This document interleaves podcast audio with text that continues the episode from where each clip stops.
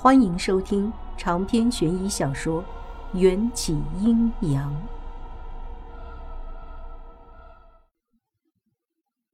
自残这种事情，要是被迎战发现，他一定会用令人羞耻的方式好好调教我。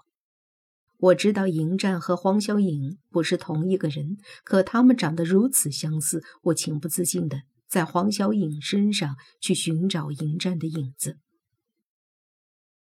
别用那种眼神看着我。黄小颖背对着我，看似无意，实则有心的踩住了地上的一条麻绳。这条绳子是东叔上吊时用的，被踩住时，绳子痛苦的扭曲成一团。不问可知，东叔一定是附身在这条麻绳上了。你太像迎战了，我情不自禁的叹息道。黄小颖毫无征兆的一把掐住我的脖子，光滑的额头上爆出一根青筋，冷冽的眸子里弥漫出一股肃杀的危险气息。我被掐得不能呼吸，不明白他为何突然之间就生气了。不都说女人心海底针吗？怎么我遇到的男人才都是翻脸比翻书还快？他妈老娘长得就那么不招人疼爱吗？最后警告你，我最憎恨的，就是有人说我像他。黄小颖说完，松开了掐住我脖子的手，我的脖子上留下了五枚手指暗处的乌青，这说明，要不是念在我是重要祭品，黄小颖绝对会认真的掐死我。不过，细细回想他说的话，能够听出来。貌似我不是第一个说他长得像迎战的人。李科，黄小颖沉声，口气十分不悦地说道。李科还在睡梦里，听见声音，十万火急地跳起来，连头发都来不及梳理。在尹大人，您什么时候来的？他的颈椎已经完全恢复了，脖子上也看不见麻绳勒出的淤青。从他惊慌失措的表情看来，似乎没察觉东叔勒死过他一次的事实。李科怎么能睡得那么死？难道也和莫白一样患有嗜睡症？但两者的症状看着却又不是完全相同。起码黄小颖叫李科名字时，他会立刻醒来。莫白的症状可是怎么都叫不醒的。我站在这里很久了，你制皮的手艺一点长进都没有，被人杀死都不知道。黄小颖对李科的态度没有对我的态度恶劣，想必他从很久之前就开始怨恨我，而怨恨我的原因，明显就是我和迎战的关系。我还能清楚的记得。他扔掉迎战给我的那根肋骨的时候，脸上的穷凶极恶的表情。现今肋骨已经回到了我的身边，可万万不能再被他发现了。这是迎战身体的一部分，也是迎战留给我的最重要的东西。李科敬畏的紧缩肩膀，支支吾吾的解释：“那个，嗯，您也知道，穿着别人的皮是没有知觉的。”呃，我已经四天没有睡觉了。废话少说，把这根绳子拿出去烧了。黄小颖松开脚，地上的麻绳即刻像蛇一般扭到一旁，似乎想逃跑。李科徒手将绳子抓住，捏成一团，走出去。见过家主。走出沉重的铁门时，李科看见秦玉郎走进来。恭敬地退到一边。秦玉郎穿着一套喜庆的红色马褂，艳红的色调将他的缺乏血色的脸孔映衬得更为苍白。我的脑海中立刻联想起电视里播放过的那种死人与死人之间真正的隐婚。秦玉郎的身体非常瘦削，走起路来就像一只瘦骨嶙峋的猫。我注意到他的脖子上出现了一条银色的钢圈，应该是用来固定他的脑袋不会再从脖子上掉下来。估计就是为了弄这个钢圈，发生外来者入侵事件，他才会姗姗来迟。别做傻事了，你的一举一动，我在监控里都能看得清清楚楚。还有。你以为逃出这个房间就能自由了？别痴心妄想了。秦玉郎整理了一下他绣着金线的红绸立领，以掩饰他脖子上的钢圈，轻蔑地看着我。我回答不上来，只能低着头沉默。经过了两个多小时，我大腿上的伤口出现了血液凝结的现象。他们给我喝的补药里。不仅能加速生产红血球，连带着白血球也一起剧增。我的愈合能力从来没有这样好过。秦玉郎用手指插入我大腿上的伤口，一阵搅动，那些愈合的皮肉又被硬生生的撕扯开，一些暗红色的血液先从伤口渗出，紧接着更加新鲜的，如红石榴汁般。汩汩涌出，我疼得一阵闷哼，脑门上的汗滴到了下巴。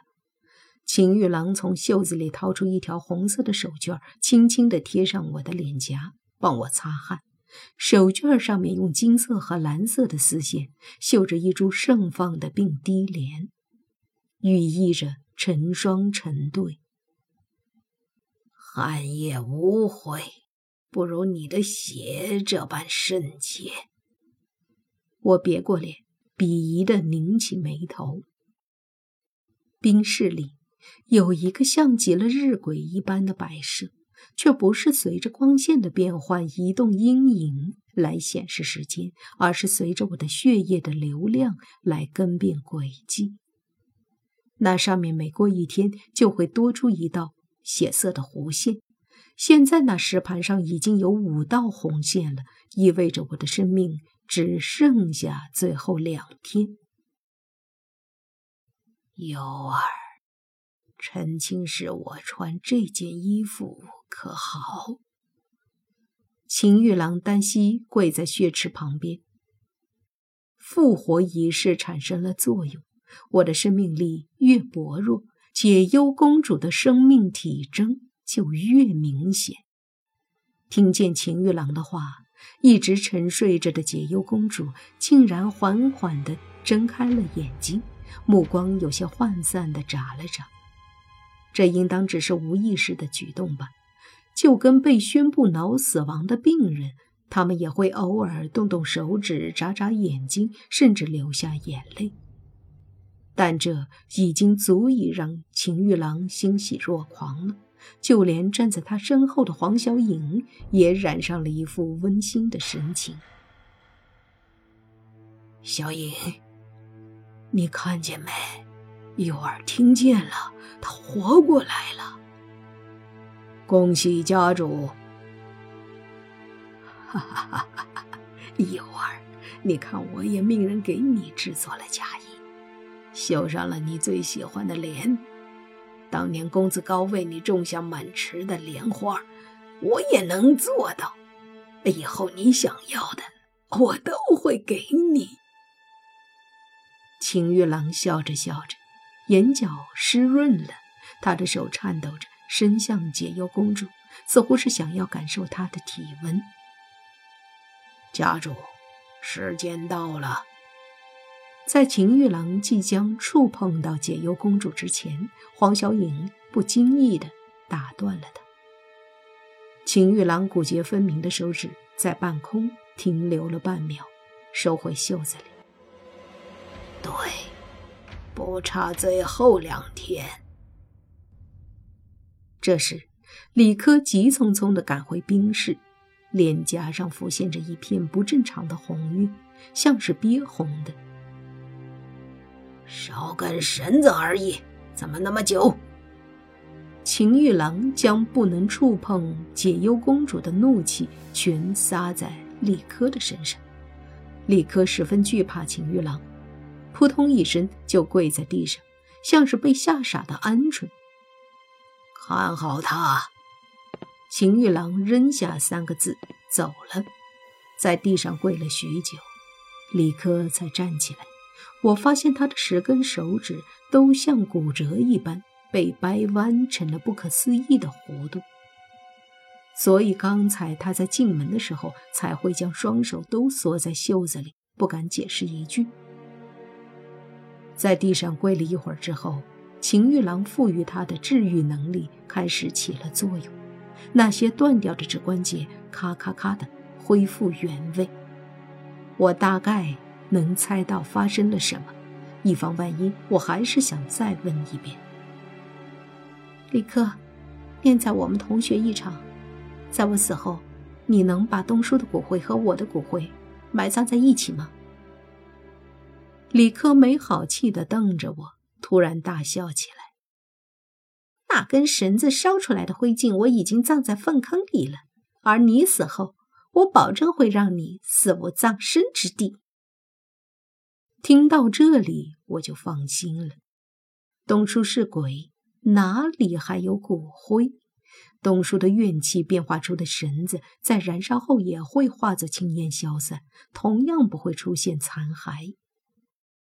李克虽然跟着秦玉郎变成了不人不鬼的怪物，但他对于阴阳之间的知识知之甚少。我们活人都会说没常识真可怕，对于鬼界，常识同样重要。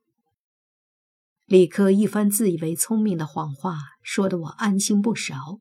东叔一定是逃走了，他手上被折断的指关节也一定是东叔的杰作。